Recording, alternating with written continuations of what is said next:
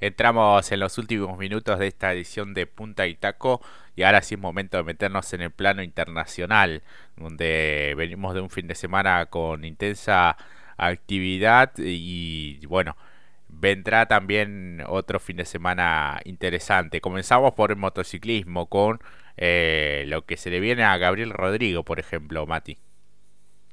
Sí, exactamente, porque este fin de semana en lo que tiene que ver motociclismo, Gabriel Rodrigo vuelve nuevamente para estar presente en la competencia de Red Bull Grand Prix of the Americans. Justamente allí en Estados Unidos se va a realizar una nueva fecha del MotoGP y por ende también Moto 3, donde lo tenemos al hispano argentino Gabriel Rodrigo haciendo sus últimas presentaciones en la divisional porque ya tenemos, ya es de público conocimiento que el año que viene lo tendremos dando el salto para la Moto 2, así que bueno, veremos que puede resolver. No viene de grandes competencias, viene de varias caídas, lamentablemente, pero bueno, eh, ojalá esperemos nosotros para poder disfrutarlo a partir del viernes con los entrenamientos libres de la mejor manera, cerrando ya una etapa y recordando que también está en el top 10 del campeonato, alejado un poco de las posiciones de privilegio para pelear el campeonato, pero lo terminando de la forma más decorosa. Uno desea para él y también para su porvenir, justamente cerrando, como vuelvo a reiterar, cerrando una etapa en Moto 3 después de muchos años, estando siempre allí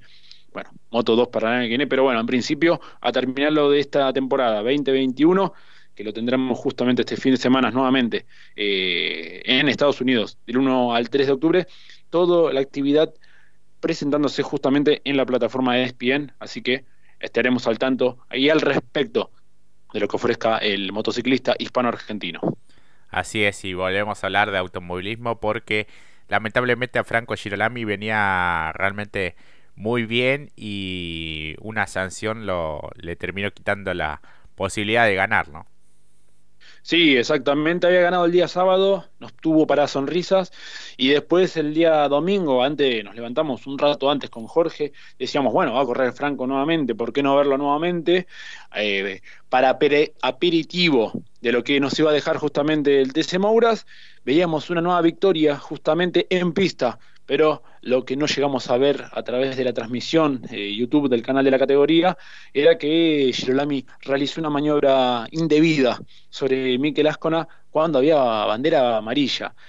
Justamente algo que el equipo Volcano Motorsport, donde participa Mikel Ascona, esperó, me parece, me parece que aquí está la estrategia, esperó a que terminara la competencia, sabía que Girolami tenía un auto para rendidor para ir a la victoria, bueno, unas horas después, para los que dicen eh, que las decisiones de, penalización se deciden mucho después o están arregladas, bueno, aquí también sucedió lo mismo. Se esperaron porque la competencia había terminado, corregí mejor que si me equivoco, pero lo habíamos visto a eso de las 8, 9, antes de que empiece justamente el Mouras, nos íbamos con la alegría y al mediodía nos enterábamos que lamentablemente era excluido porque el reglamento decide solamente excluirlo, por ende no sumó los puntos necesarios, se ponía solamente 20-25 puntos de Mikel Ascona, lamentablemente ahora el campeonato lo ve a Ascona con 382 puntos, 329 para, para, para Franco Girolami, el piloto de Isla Verde, y lo que decíamos, Monza le caía muy bien por el paso que tuvo en la TCR italiana, eh, por ende era más que justificado las dos victorias, pero bueno, este error lo llevó a que pierda muchos puntos y va a quedar una sola fecha que será para octubre en Barcelona y lo dicho, como veníamos anticipando, Barcelona es un circuito que conoce muy bien Miquel Ascona, quizás no va a ir hacia a buscar la victoria, pero sí a sumar fuerte y eso le da un plus. Y la diferencia que acabamos de mencionar es un tanto amplia, si bien hay dos competencias, se suma fuerte, debería redondear un fin de semana como lo que hizo en Monza, o relativamente como hizo en Monza, o Spa, pero veremos, o Newburgring, ¿no? En su defecto, tendría que hacer una actuación de esa magnitud. Eh, Franco para poder arrebatarle el título muy difícil porque, como dijimos, España, Barcelona, Mikel Ascona ha participado mucho ya allí, hace las pruebas ahí, así que difícil la tiene, pero bueno, los números dan, mientras que los números den un guiño para el piloto de Isla Verde, Franco Girolami, vamos a tener fe en él, así que en octubre tendremos la próxima fecha y la definición del campeonato del TCR europeo en lo que es la primera temporada oficial de Franco Girolami. Así es, y su compatriota, hablamos de Franco Colapinto, también tuvo un rendimiento parejo eh, en, estas, en estas últimas fechas, ¿no? soberbio lo que viene haciendo Franco Colapinto realmente también. Eh, venía del doble, de la doble pole y la doble victoria en lo que fue Spielberg y esta vez metió pole metió victoria y en la del domingo le faltó un poquito porque fue segundo en la carrera final del día domingo. Sin embargo, ¿quién les quita lo bailado realmente? En el momento ideal, en el momento justo para sonrisa del argentino, escucharlo varias veces al himno allí en lo más alto, la verdad que fue un, un gran resultado, hay que decirlo. Si bien en la temporada no ha sido la mejor, se ha perdido algunas competencias porque justamente ha estado compitiendo también en la Endurance, eh, Europa Alemán Series, donde también está para pelear el campeonato. Quizás estaba un poco relegado en el campeonato, pero estos resultados le, premian, también lo dejan de, buena, de buenas sensaciones para de cara a la temporada que viene. Eh, quizás estamos entrando en la, en la, etapa ya en la definición, él está muy próximo, muy lejano. Quedan dos fechas, queda la de Muguelo y la de Monza. Eh, entonces, veremos. Creo que está un poco alejado de lo que puede ofrecer él y quizás para batallar por el campeonato, pero bueno, como dijimos, eh, aún quedan estas dos fechas. Quizás para él es mejor ir y sumar fuerte y demostrar que lo que fue el inicio del campeonato fue solamente como cito a un piloto de aquí como lo es Jonathan Castellano, que dicen esos resultados fueron mentirosos, gente, estos son los resultados que yo puedo dar y por ende habrá que esperar lo que pueda resolver a finalización de esta temporada, que realmente cambió mucho la cara, le cae bien y también, lo dicho, participó, en un, ha tenido un año espectacular, eh, Franco, más allá de los resultados en Fórmula eh, Regional, Vialpin, eh, en la primera temporada de lo que es esta categoría en la fusión de Fórmula Regional y Fórmula Renault, por ende, eh, también muy positivo porque recordemos que también ha corrido en la WEC, en las 24 horas alemán, junto a Pechito, no con Pechito, eh, pero en la misma jornada, en su primera participación, muy buena actuación, metiéndose en top 10 en la general, y en Europa Alemán Serie peleando el campeonato a falta de una fecha, así que eh, ha tenido una gran temporada, hay que decirlo, y estamos entrando en la recta final de este calendario 2021 para lo que es la ardilla voladora Franco Colapinto. Así es, y ahora es momento de hablar del joven maravilla, de Sacha Fenestraz. Lo tuvimos aquí en Argentina compitiendo en los 200 kilómetros del Super TC 2000, pero la buena noticia es que pronto vuelve a justamente a competir en Super GT, en Super Fórmula, porque bueno, destrabó una situación que la tenía allí algo complicado. ¿no? Exactamente, tuvimos la, la buena ayer, eh, ya en la madrugada de Argentina, que él mismo publicaba que quería contar la buena noticia de que destrabó lo que vos bien decías, Jorge, destrabó el papeleo, pudo sacar la visa, ya ahora está en Italia, pero ya puede este fin de semana volver a lo que es Japón, porque recordemos la actividad es más hacia adelante, pero la buena noticia es que por lo menos va a cerrar el calendario tanto del Super GT, donde ha salido a competir de buena manera con un Toyota Supra, y en lo que tiene que ver en el Super Fórmula con el equipo Condor Racing, estará disputando las últimas dos, quizás un año casi sabático, podríamos decir, pero no, ni siquiera sabático, seguramente para la mente de el joven Maravilla fue un año para el olvido. Si para muchos el 2020 fue malo, bueno, imagínense para lo que fue Sacha, que prácticamente no, no tuvo contacto con vehículos. Si bien tuvo la, empezaba de buena manera, recordando que era designado piloto amuleto. En lo que es la Fórmula E, se complicó un poco cuando tenía que volver al país, ahí saltó que el tema justamente de la visa, estuvo viajando, si se quiere, de alguna manera para también despejarse, siguió entrenando porque lo suben las redes, lo vimos aquí en Argentina, se especuló que quizás podía volver a la Argentina, esa noticia no nos gustó nada a los que somos, a los que nos gusta ver a los pilotos de esta magnitud afuera, la verdad que nos gusta tenerlo afuera a, a Sacha, y más sabiendo que ha ganado títulos enormes en lo que es las pequeñas divisionales de las distintas categorías de fórmula, ha peleado campeonatos con Lando Norris, que luego vamos a hablar justamente de Lando, pero estamos hablando de, por algo le decimos así, el joven maravilla está de regreso, así que es una noticia maravillosa para el deporte argentino a nivel internacional. Así es, ahora con todos los permisos y todo en regla para justamente poder concentrarse solamente en lo deportivo.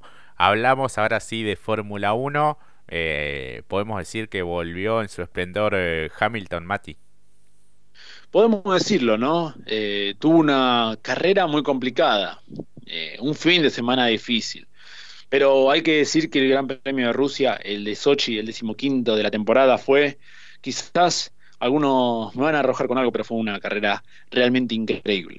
No tengo ninguna duda de las mejores en esta temporada, de las mejores hacía mucho tiempo. Y no solamente por el factor climático, sino que desde la clasificación ya estaba intenso. Realmente creo, Jorge, que tenemos que decirlo, que si siguen con esta intensidad, un día nos vamos a quedar secos acá, porque realmente fue un carrerón lo que se vivió. Y eso que Sochi no es el circuito que más nos guste, quizás por lo menos para mí no es, es Sochi, no se le puede decir más nada. Eh, rectas eh, complejas, eh, difícil para la superación, básicamente muy... No, no, uno no se esperaba que saliese la competencia que salió, así que bueno. ¿Y qué pasó?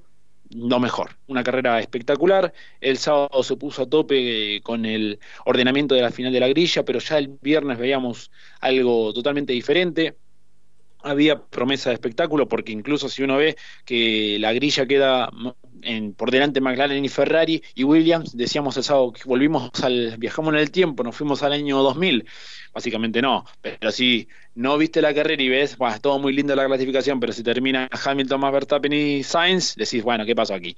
Pero fue un carrerón, porque lo dicho, eh, quizás no desde los sobrepasos, esto lo quiero recordar, pero si te gustan las carreras de estrategia a base de administración de neumáticos, si ves otro talento que tienen los pilotos, además de, como algunos dicen, solo manejar, no, no solo manejar, sino saber administrar y tener en la mente el desarrollo del componente mecánico, créanme que fue una carrera espectacular. Me hizo acordar mucho a, a lo que fue 2015 pero lo del domingo fue fantástico. Parecía Bélgica 2008, algunos que recordarán eh, en versión híbrida, ¿no? Esta la de este fin de semana, pero esta fue increíble. Si lo del 2008 fue a una vuelta en Bélgica, cinco giros con ese con esa llovizna que luego pasó a una tormenta eh, torrencial, bueno, fue realmente espectacular, enloquecedor realmente.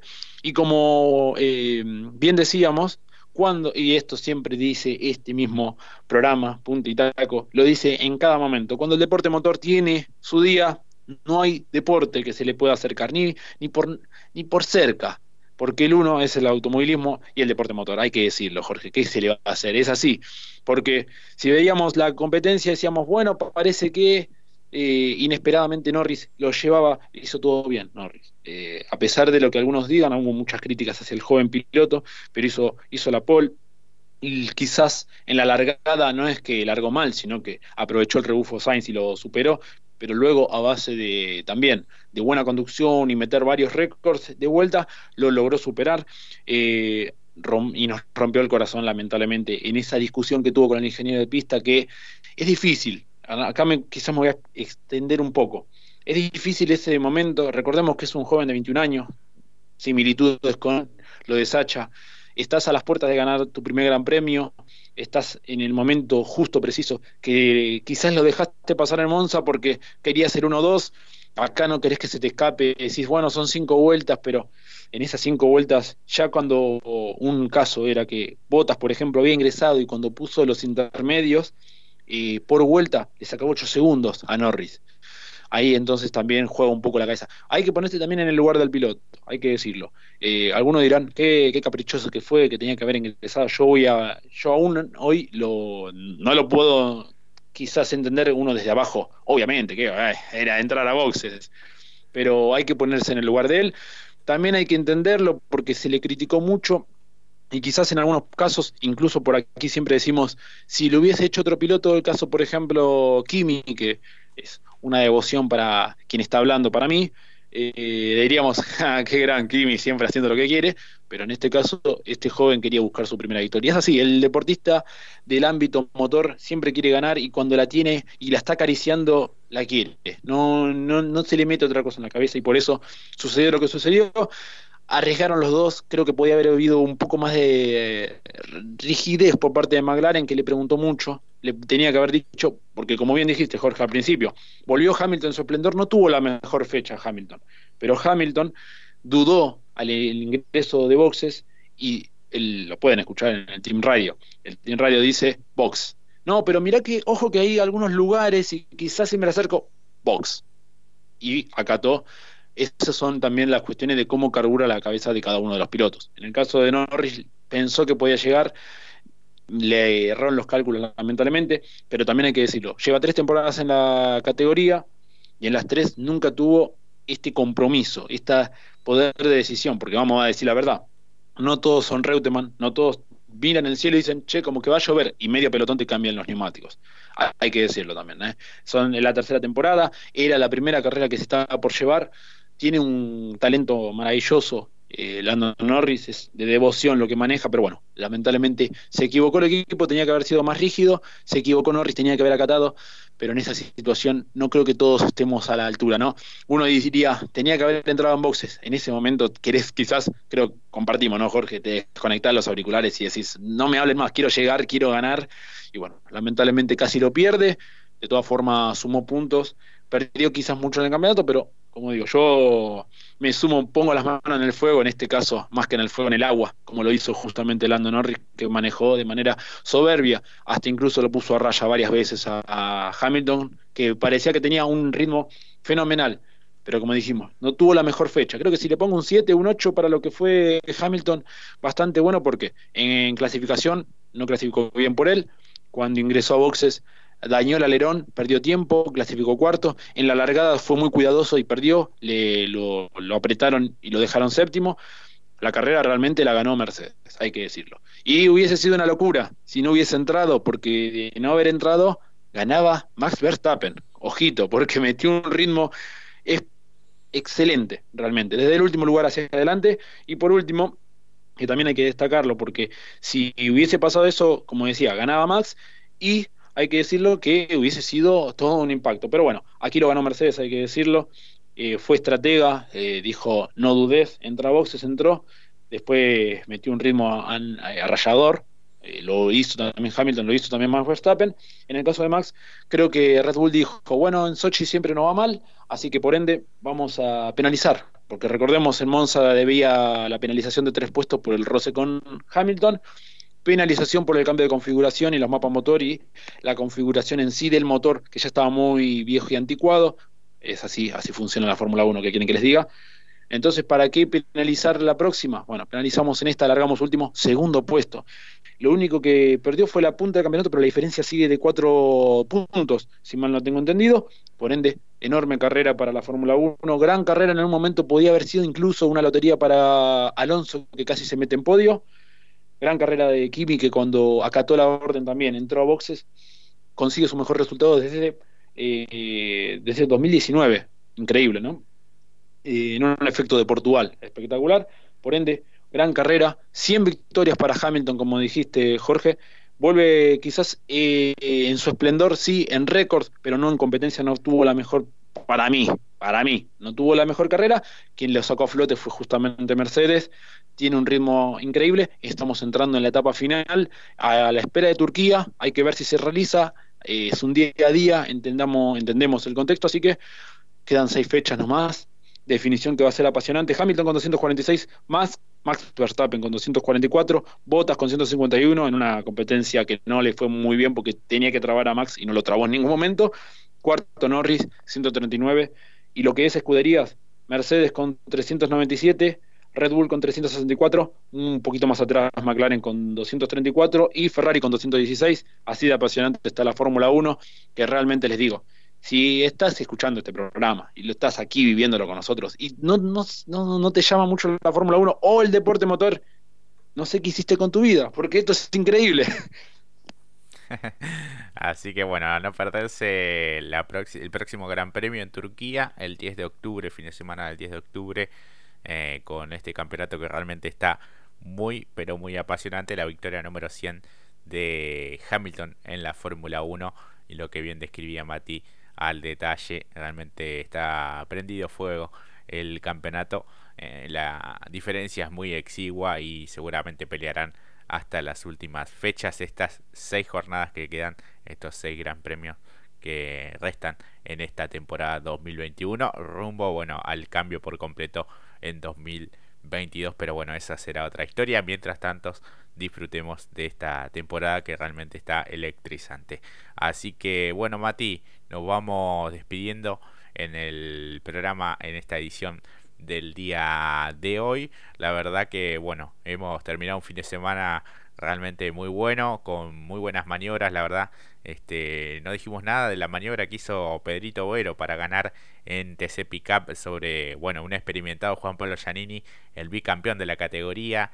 Casi se mete jacos, pero creo que ha sido, me parece, a mi entender, a nivel nacional, junto con la de Canapino, como bien seleccionadas allí en el lunes de maniobra, eh, de las mejores que, que han sucedido este fin de semana. Sí, exactamente. Quizás faltó la del domingo, pero bueno, no había de dónde sacarla. La del domingo nunca se había publicado, por ende faltó esa maniobra que también estuvo muy interesante, pero sí, la del sábado de Canapino para el avance, junto obviamente con Javer que trabajaron bien. Y lo dicho, la buena victoria, enhorabuena para Pedrito, que también eh, podría venir en sintonía como con Canapino. Ambos vienen de ganar. Creo que este fin de semana, ¿por qué no seguir en ese ámbito, no? Eh, así que veremos qué sucede como dije, domingo, clásico de TC, ¿eh? clásico, sí, sí, pero de turismo carretera y obviamente de toda la actividad motor. Así que bueno, desde ya agradecerle a cada uno de ustedes que están del otro lado, a vos Jorge principalmente porque la pasamos muy bien aquí. Así que bueno, a la expectativa, ya estamos prácticamente, hoy lo tachamos al día miércoles, ya estamos próximos a, a, sentir ese, este tufillo de el, ver los camiones y toda la ingeniería del TC llegando al circuito para ponernos ya a tope porque estamos en playoff y porque la verdad el campeonato estaba más que en su clímax y porque también vamos a ver si Arduzo puede mantener la punta. Vamos a verlo, vamos a verlo. Sí, sí, sí, sí, sin duda será un gran desafío para el flaco de las parejas. Tiene enormes retadores y rivales que harán también lo suyo para intentar sumar buenos puntos en lo que respecta a esta fecha. También TC Pista. Bueno, todo lo que sucederá en San Luis. Nosotros nos volveremos a encontrar el próximo sábado después de la clasificación del TC y el TC Pista aquí en Radio Pacú, en este Punta y Taco, pero en ese será la edición confitería. Así que eh, que termine muy bien este miércoles, ese es mi deseo, que tengan una buena semana y bueno, nos volveremos a encontrar ya en el fin de semana. Un gran abrazo para todos, a seguir cuidándose y será hasta la próxima. Chau, chau.